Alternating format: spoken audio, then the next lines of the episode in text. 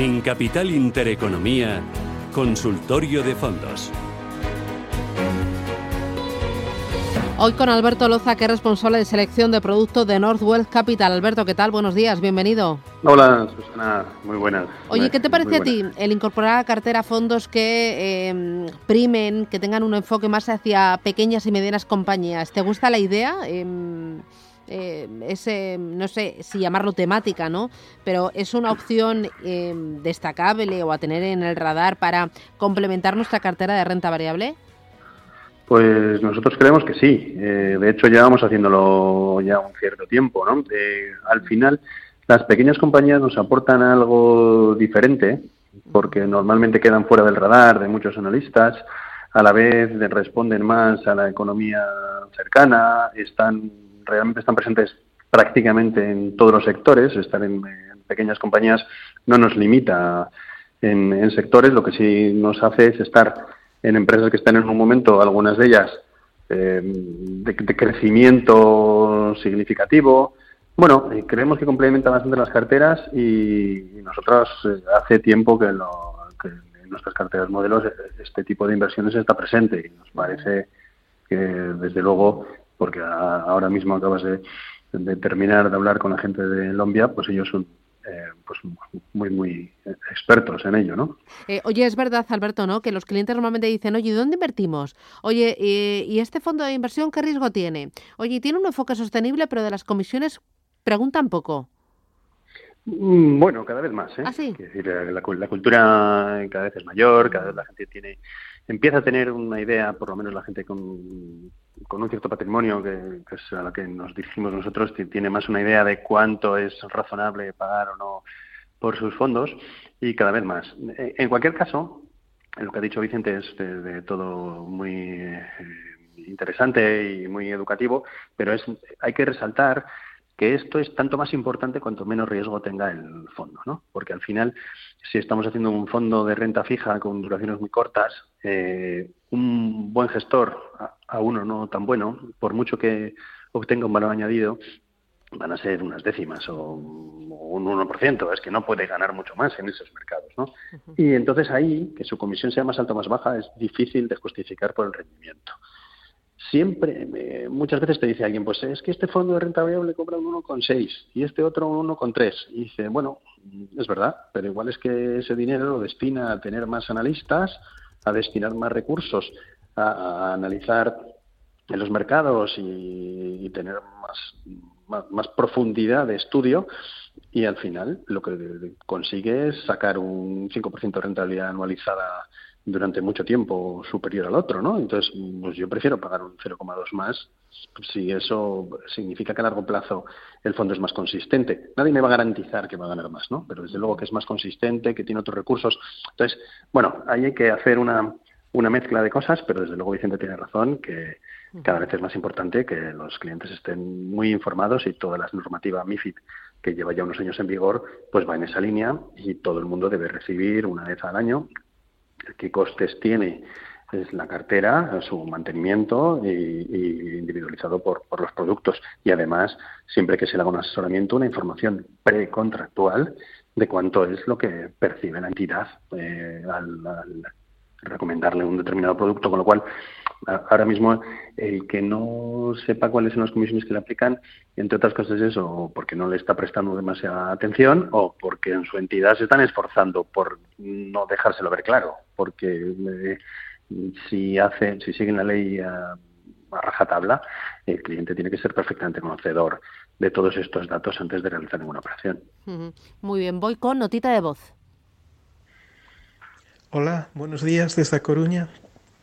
Estoy interesado en conocer la opinión del analista en respecto a los fondos de inversión que pueden beneficiarse de la posible revalorización de la moneda americana, el dólar. Había pensado en el producto de Santander.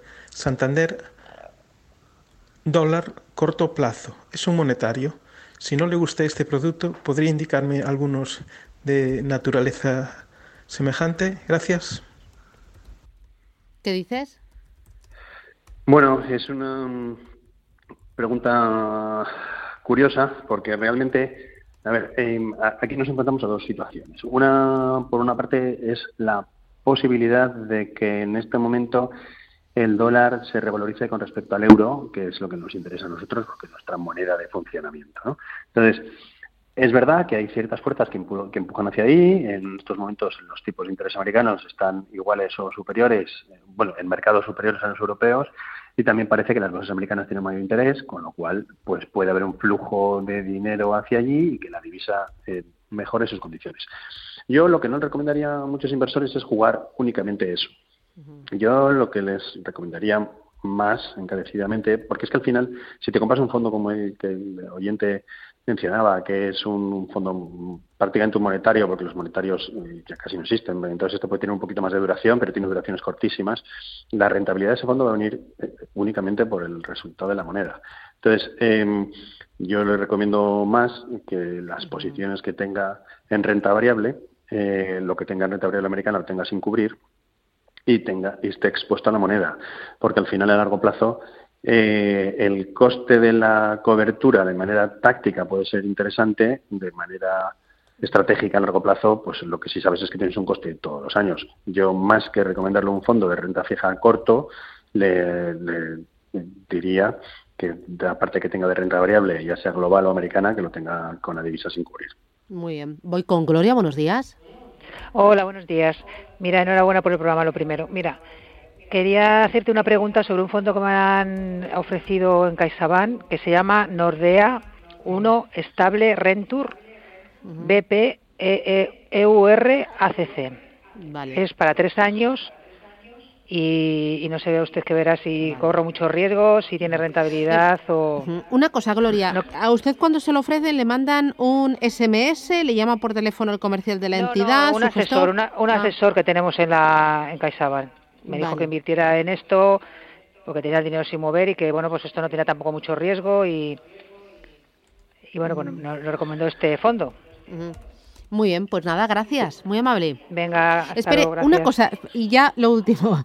¿Qué más tiene en cartera? O sea, ¿usted es habitual eh, compradora, invierte en fondos de inversión? ¿Tiene más fondos? No, ese no tengo ningún fondo, tengo en acciones. Lo que pasa es que según ha estado todo, pues con bastantes pérdidas, la verdad. Pero bueno, esperando a ver si sube. Muy bien, pues nada, gracias. Venga, Alberto, uy, ¿se oye un eco? Sí, dime. Eh, a ver, pues una vez que ha dicho de las acciones me queda un poco más tranquilo. Ya, porque, yo he pensado también yo había entendido al principio. Y de repente la gente fondo. Que, que, bueno, le decía, como tienes dinero en cuenta, vamos a hacer esto. Digo, bueno, a ver, el Stable Return es un, es un fondazo, eh, realmente le han recomendado un fondo que es una referencia en el sector. Es un fondo que va a combinar la renta fija y la renta variable, que, que tiene un enfoque doble en activos que pueden ir bien cuando las cosas van bien y que pueden ir bien cuando las cosas van mal. Entonces, mm, la verdad que este es un fondo que mantenido a medio plazo estoy de acuerdo con la persona que se lo ha comentado, que es algo eh, verdaderamente interesante. Lo que sí que es verdad es que esto no tiene nada que ver con si, si una de las expresiones que le ha dicho es que esto es de bajo riesgo, pues, pues no, quiero decir, al final este fondo va a tener entre un 20 y un 45% de renta variable, ¿no? Es verdad que, que va a ser eh, que va a estar pensando en el largo plazo y va a tener siempre una cartera de renta fija que trata de diversificar los riesgos que están tomando en renta variable.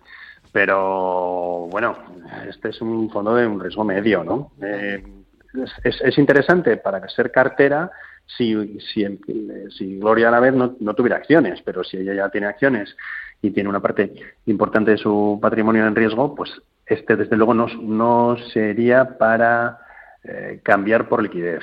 Eh, es un fondo pues muy bueno, pero con un cierto nivel de riesgo, desde luego. Vale. Cuando uno invierte en un fondo de inversión, ¿qué tiene que tener en cuenta, Alberto? O sea, entiendo que el objetivo, eh, entiendo que tu capacidad de perder, ¿no? ¿Cuál es eh, tu límite, no? Eh, es, que, es, que, al final en, nosotros cuando, cuando pensamos en, bueno, utilizamos los fondos porque es el mejor instrumento desde el punto de vista financiero fiscal para el 95% de los clientes, ¿no? Pero al final eh, no, se trata de obtener la máxima rentabilidad, se trata siempre de que el binomio rentabilidad-riesgo sea el ajustado al perfil del cliente, ¿no? Entonces, el cliente lo que debería hacer y esto es una labor de introspección individual que puede ayudarse en sus asesores, ¿no? Es primero ser verdaderamente consciente de cuál es su perfil, de qué riesgos puede correr, porque todavía llevamos, y fíjate que han pasado años, pero seguimos encontrándonos a gente que dice, bueno, ya no, ya no quiero arriesgarme mucho, yo con ganar un 5 o un 6, bueno, pues es que hay, que hay, que dedicar un tiempo para formar a esta persona y decirle que el 5 o el 6 no existe, y el 5 o el 6 es con riesgo, y que si realmente quiere el 5 y el 6, que no se engañe, porque entonces es un inversor de riesgo. Y tiene, y, y al final, una vez realizado este análisis con las reuniones que hagan falta con el cliente y explicándole qué, qué plazos porque eso también es muy engañoso. A veces los clientes te dicen, bueno, yo quiero ganar dos años, y dices, pero dos años, ¿por qué? Si luego tu cartera la has tenido diez. ¿Y por qué nos hemos...? No, es que yo te quería saber que es disponible. Bueno, eh, es montar una cartera que la rentabilidad, riesgo y el plazo encajen y que los diferentes fondos que la compongan se comporten coherentemente entre ellos. No tanto que cada uno sea el mejor de la clase, sino que entre ellos se compensen los posibles sesgos que puedan tener. Muy bien. Pues Alberto Loza, Northwest Capital, gracias por los consejos, gracias por ayudar a los oyentes y por enseñarnos un poquito más de inversión a través de fondos. Gracias, cuídate mucho y hasta la próxima. Bueno, hasta pronto. Adiós, chao, chao.